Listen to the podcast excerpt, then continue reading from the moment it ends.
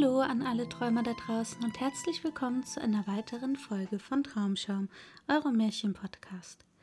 Wir kommen zum dritten Kapitel von Alice im Wunderland.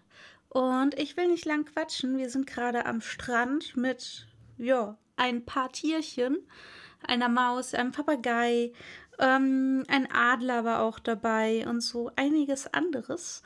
Und was die da jetzt so alles treiben, das lesen wir sofort.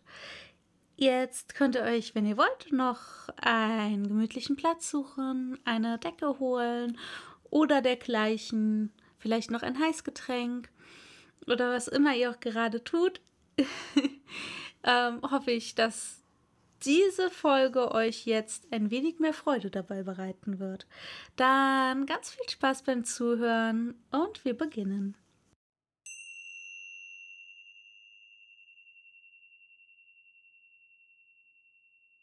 Drittes Kapitel Kaukusrennen und was daraus wird. Es war in der Tat eine wunderliche Gesellschaft, die sich am Strande versammelte. Die Vögel mit triefenden Federn, die übrigen Tiere mit fest anliegendem Fell, alle durch und durch nass, verstimmt und unbehaglich. Die erste Frage war, wie sie sich trocknen könnten. Es wurde eine Beratung darüber gehalten, und nach wenigen Minuten kam es Alice ganz natürlich vor, vertraulich mit ihnen zu schwatzen, als ob sie sie ihr ganzes Leben lang gekannt hätte. Sie hatte sogar eine lange Auseinandersetzung mit dem Papagei, der zuletzt brummig wurde und nur noch sagte Ich bin älter als du und muss es besser wissen. Dies wollte Alice nicht zugeben und fragte nach seinem Alter. Und da der Papagei es durchaus nicht sagen wollte, so blieb die Sache unentschieden. Endlich rief die Maus, welche eine Person von Gewicht unter ihnen zu sein schien, Setzt euch, ihr alle, und hört mir zu. Ich will euch bald genug trocknen. Alle setzten sich sogleich in einen großen Kreis nieder, die Maus in der Mitte. Alice hatte die Augen erwartungsvoll auf sie gerichtet, denn sie war überzeugt, sie würde sich entsetzlich erkälten, wenn sie nicht sehr bald trocken würde. Hm, sagte die Maus mit wichtiger Miene. Seid ihr alle so weit? Es ist das Trockenste, worauf ich mich besinnen kann. Alle still, wenn ich bitten darf. Wilhelm der Eroberer, dessen Ansprüche vom Papste begünstigt wurden, fand bald Anhang unter den Engländern, die einen Anführer brauchten und die in jener Zeit sehr an Usurpation und Eroberung gewöhnt waren. Edwin und Murka Grafen vor Mercia und Northumbria? Oh, gähnte der Papagei und schüttelte sich. Bitte um Verzeihung, sprach die Maus mit gerunzelter Stirn, aber sehr höflich. Bemerkten Sie etwas? Ich nicht, erwiderte schnell der Papagei. Ich kam mir so vor, sagte die Maus. Ich fahre fort. Edwin von Morcar, Grafen von Mercia und Northumbria erklärten sich für ihn, und selbst Stigand, der patriotische Erzbischof von Canterbury, fand es ratsam. Fand was? unterbrach die Ente. Es, antwortete die Maus ziemlich aufgebraucht. Du wirst doch wohl wissen, was es bedeutet. Es weiß sehr wohl, was es bedeutet, wenn ich etwas finde, sagte die Ente.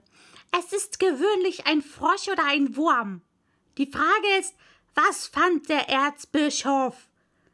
Die Maus beachtete die Frage nicht, sondern fuhr hastig fort. Fand es ratsam, von Edgar Arteling begleitet Wilhelm entgegenzugehen und ihm die Krone anzubieten. Wilhelms Benehmen war einst gemäßigt, aber die Unverschämtheit seiner Normannen, wie steht's jetzt, Liebe? fuhr sie fort, sich an Alice wendend. Noch ganz ebenso nass, sagte Alice schwermütig. Es scheint mich gar nicht trocken zu machen. In dem Fall, sagte der Dodo feierlich, indem er sich erhob, stelle ich den Antrag, dass die Versammlung sich vertage und zum unmittelbaren Anwendung von wirksameren Mitteln schreite. Sprich deutlich, sagte der Adler. Ich verstehe den Sinn von deinen langen Wörtern nicht, und ich wette du auch nicht. Und der Adler bückte sich, um ein Lächeln zu verbergen. Einige der anderen Vögel kicherten hörbar. Was ich sagen wollte, sprach der Dodo in gereiztem Ton, war das das beste Mittel, uns zu trocknen, ein Kaukusrennen wäre. Was ist ein Kaukusrennen? fragte Alice. Nicht, dass ihr viel daran lag, es zu wissen, aber der Dodo hatte angehalten, als ob er eine Frage erwartete, und niemand anders schien aufgelegt zu reden. Nun, meinte der Dodo, die beste Art, es zu erklären, ist, es zu spielen. Und da ihr vielleicht das Spiel selbst einen Winternachmittag versuchen möchtet, so will ich erzählen, wie der Dodo es anfing. Erst bezeichnete er die Bahn eine Art Kreis. Es kommt nicht genau auf die Form an, sagte er, und dann wurde die ganze Gesellschaft hier und da auf der Bahn aufgestellt. Es wurde kein Eins, zwei, drei, fort gezählt, sondern sie fingen an zu laufen, wenn es ihnen einfiel, hörten auf, wie es ihnen einfiel, so dass es nicht leicht zu entscheiden war, wann das Rennen zu Ende war, als sie jedoch ungefähr eine halbe Stunde gerannt und vollständig getrocknet waren, rief der Dodo plötzlich Das Rennen ist aus. Und sie drängten sich um ihn außer Atem mit der Frage Aber, aber, aber, wer hat gewonnen? Diese Frage konnte der Dodo nicht ohne tiefes Nachdenken beantworten, und er saß lange mit einem Finger an der Stirn gelegt die Stellung, in der ihr meistens Shakespeare in seinen Bildern seht, während die übrigen schweigend auf ihn warteten. Endlich sprach der Dodo Jeder hat gewonnen. Und alle sollen Preise haben. Aber, aber, wer soll die Preise geben? fragte ein ganzer Chor von Stimmen. Versteht sich. Sie, sagte der Dodo mit dem Finger auf Alice zeigend, und sogleich umgab sie die ganze Gesellschaft. Alle durcheinander rufend Preise. Preise. Preise. Preise. Preise. Preise. Preise. Alice wusste nicht im geringsten, was da zu tun sei. In ihrer Verzweiflung fuhr sie mit der Hand in die Tasche und zog eine Schachtel Zuckerplätzchen hervor. Glücklicherweise war das Salzwasser nicht hineingedrungen. Die verteilte sie als Preise. Sie reichten gerade herum eins für jeden. Aber sie selbst muss auch einen Preis bekommen, wisst ihr? sagte die Maus. Versteht sich, entgegnete der Dodo ernst. Was hast du noch in der Tasche? fuhr er zu Alice gewandt fort. Nur einen Fingerhut, sagte Alice traurig. Reich ihn mir herüber, versetzte der Dodo. Darauf versammelten sich wieder alle um sie, während der Dodo ihr den Fingerhut feierlich überreichte mit den Worten Wir bitten, Sie wollen uns gütigst mit der Annahme dieses eleganten Fingerhutes beehren. Und als er diese kurze Rede beendigt hatte, folgte allgemeines Beifallklatschen. Alice fand dies alles höchst albern, aber die ganze Gesellschaft sah so ernst aus, dass sie sich nicht zu lachen getraute, und da ihr keine passende Antwort einfiel, verbeugte sie sich einfach und nahm den Fingerhut ganz ehrbar in Empfang. Nun mussten zunächst die Zuckerplätzchen verzehrt werden, was nicht wenig Lärm und Verwirrung hervorrief. Die großen Vögel nämlich beklagten sich, dass sie nichts schmecken konnten, die kleinen aber verschluckten sich und mussten auf den Rücken geklopft werden. Endlich war auch dies vollbracht, und alle setzten sich im Kreis herum und drangen in das Mäuslein noch etwas zu erzählen. Du hast mir eine Geschichte versprochen, sagte Alice, und woher es kommt, dass du K und H nicht leiden kannst, fügte sie leise hinzu, um nur das niedliche Tierchen nicht wieder böse zu machen. Ach, seufzte das Mäuslein. Ihr macht euch ja aus meinem Erzählen doch nichts. Ich bin euch mit meiner Geschichte zu langschwänzig und zu tragisch. Dabei sah sie Alice fragend an. Langschwänzig, das muss wahr sein, rief Alice und sah nun erst mit rechter Bewunderung auf den geringelten Schwanz der Maus hinab. Aber wieso tragisch? Was trägst du denn? Während sie noch darüber nachsann, fing die langschwänzige Erzählung schon an, folgender Gestalt. Silak sprach zu der Maus, die er traf in dem Haus, geh mit mir vor Gericht, dass ich dich verklage. Komm und werde ich nicht mehr. Ich muss haben ein Verhör, denn ich habe nichts zu tun, schon zwei Tage. Sprach die Maus zum Köter solch Verhör, lieber Herr, ohne Richter, ohne Zeugen, tut nicht Not. Ich bin Zeuge, ich bin Richter, sprach er schlau und schnitt Gesichter. Das Verhör leite ich und verdamme dich zum Tod.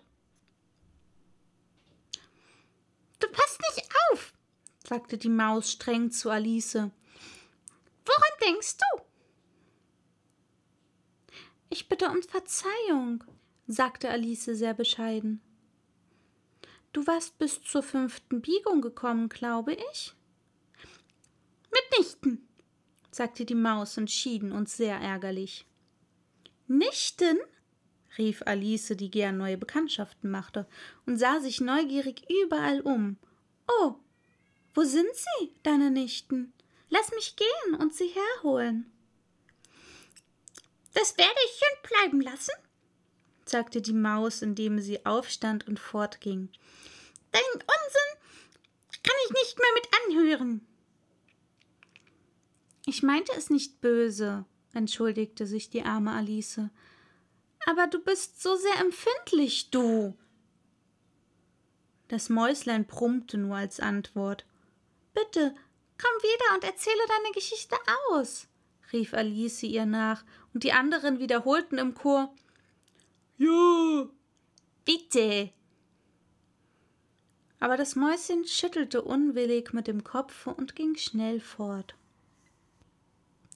Wie schade, dass es nicht bleiben wollte, seufzte der Papagei, sobald es nicht mehr zu sehen war, und eine alte Unke nahm die Gelegenheit wahr, zu ihrer Tochter zu sagen Ja, mein Kind, lass dir dies eine Lehre sein, niemals übler Laune zu sein.